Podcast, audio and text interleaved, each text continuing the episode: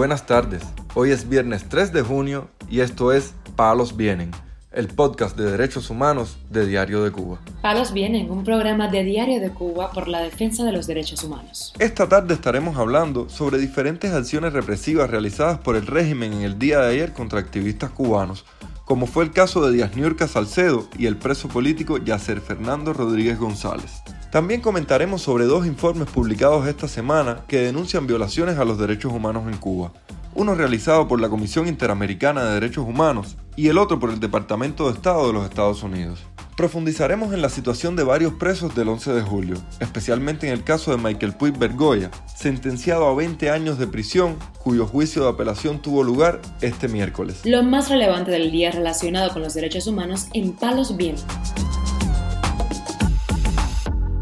La policía cubana liberó en la tarde del jueves al activista Díaz Niorca Salcedo con una multa por desobediencia tras detenerla arbitrariamente durante varias horas junto a su esposo, denunció en sus redes sociales. Quiero que sepan que esté bien, mi esposo eh, aquí conmigo.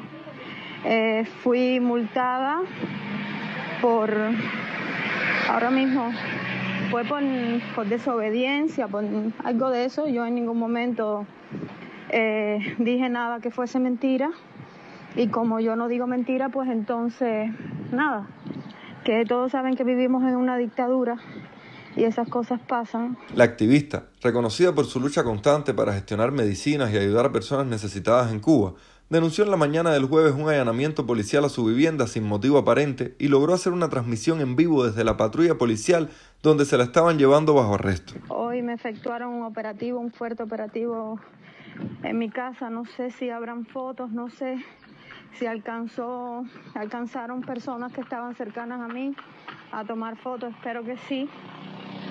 Eh, me registraron todo, absolutamente todo. Pero lo material importa. No digo que no, pero lo importante es que estoy viva. Y no estoy en libertad, porque mientras vivamos en Cuba en una dictadura, nunca voy a ser libre pero al menos voy a caminar a mi casa, de donde nunca debía haber salido, de donde nunca quisiera salir, estar con mis hijos y mi familia. Gracias de verdad, de corazón. Este viernes se conoció, a través del portal de noticias cubanet, que el preso político Yacer Fernando Rodríguez González, encarcelado en el penal conocido como El Pitirre, ubicado en La Habana, fue amenazado por un tatuaje que se hizo cuando estaba en la cárcel de Valle Grande. El tatuaje consiste en un mapa de la isla de Cuba con un candado, junto a la frase En 1959 triunfó la revolución. A partir de ahí, todos los cubanos se encuentran presos. Rodríguez González dijo que oficiales de la Dirección Técnica de Investigaciones, conocida como DTI, le tomaron fotos de ese tatuaje y otro que dice Abajo los Castros y los comunistas esbirros que quedan en Cuba, por lo que le dijeron que le abrirían otra causa penal. Yacer Fernando Rodríguez González, quien fue trasladado al Pitirre la pasada semana, se encuentra en huelga de hambre desde el 21 de mayo en protesta por la sustracción de sus pertenencias durante una requisa ilegal efectuada por militares cubanos en el penal de Valle Grande. En los últimos días hemos denunciado en Palos Vienen el arresto arbitrario y violento por parte de agentes de la seguridad del Estado a la activista cubana Sailí González. Pues ahora les cuento que este jueves la agencia de representación legal Cubalex identificó al represor que agarró por el cuello a la activista cubana mientras caminaba por la calle en solidaridad con Luis Manuel Otero Alcántara y Michael Osorbo, quienes fueron enjuiciados esta semana. Cubalex mostró los datos del represor, llamado Leonardo Sarduy, residente en Santa Clara, el cual, según sus redes sociales, trabaja en la Universidad de Ciencias Médicas de Villa Clara y estudió en el Instituto Preuniversitario Osvaldo Herrera. Mientras tanto, las denuncias internacionales contra el régimen cubano no cesan. Este jueves la Comisión Interamericana de Derechos Humanos informó que Cuba, junto a Nicaragua, Venezuela y Guatemala, son los cuatro países de la región que encabezan la lista de naciones con mayor acumulación de violaciones a los derechos fundamentales. En su informe sobre el año 2021, la organización dijo que continuó tomando conocimiento de diversos hechos que constituyeron obstáculos en el goce de los derechos de las personas que se encuentran bajo la jurisdicción del Estado cubano tales como restricciones arbitrarias al derecho de reunión, presencia de un partido único, prohibición de asociación con fines políticos y negativa a incorporar propuestas provenientes de grupos disidentes al gobierno. Asimismo, la CIDH tomó conocimiento de las persistentes restricciones a los derechos políticos, de reunión y asociación, y a la libertad de expresión y de difusión del pensamiento.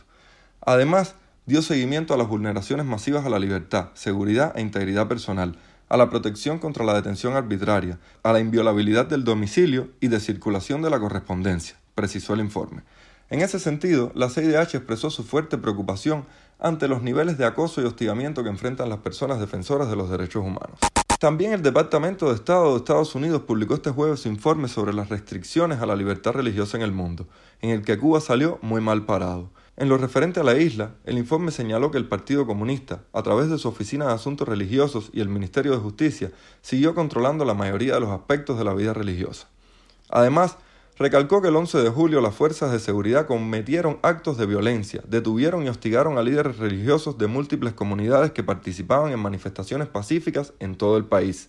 El texto hace mención directa a la golpiza que sufrió el sacerdote católico romano José Castor Álvarez de Besa cuando ofreció ayuda a una persona herida en una protesta en Camagüey el 11 de julio, y a la petición fiscal de 10 años de prisión para el pastor Lorenzo Rosales Fajardo por participar en una manifestación el mismo día. Además, el documento denunció las detenciones arbitrarias, amenazas, violencia física y hostigamiento verbal sufrido por los miembros de la Asociación de Yorugas Libres de Cuba y recogió al menos 30 actos contra líderes y laicos de múltiples comunidades religiosas en el marco de la Marcha Pacífica convocada para el 15 de noviembre pasado. Sobre el tema se realizará un evento llamado Voces por la Libertad de Religión en Cuba, paralelo a la Cumbre de las Américas en la ciudad de Los Ángeles. Junto a las intervenciones de líderes religiosos y otros invitados, como el cantante Yotuel Romero, en el evento será presentada una encuesta sobre la libertad religiosa en Cuba y testimonios de personas perseguidas por su fe en la isla. Palos viene. Saily Núñez, esposa del preso político Michael Puig Bergoya, condenado a 20 años por su participación en las protestas del 11 de julio, nos contó sobre el juicio de apelación celebrado este miércoles. En el día de ayer a mi esposo Michael Puig Bergoya se le realizó su juicio de apelación por los sucesos del 11 de julio, en el cual está sentenciado a 20 años de prisión. El mismo quedó concluso para sentencia. Luego de haberse realizado este juicio, mi esposo fue llevado a otro nuevo juicio, es decir, una causa que le fabricaron en la otra prisión donde él se encontraba, es decir, en Quibicán, fue contra jefe de la prisión, a pesar de que quedó demostrada su inocencia y que no, no tuvieron lugar los hechos que, que se narraron allí, que supuestamente mi esposo dio lugar. Michael fue sentenciado a dos años de prisión por ese nuevo suceso. Nosotros apelamos también porque no estuvimos de acuerdo que siguiera cumpliendo otra sanción aparte de la de los 20 años. Eso es lo que está aconteciendo con mi esposo Michael Puig. Creo que ya es demasiado el ensañamiento y el abuso. Pido que se haga justicia y libertad.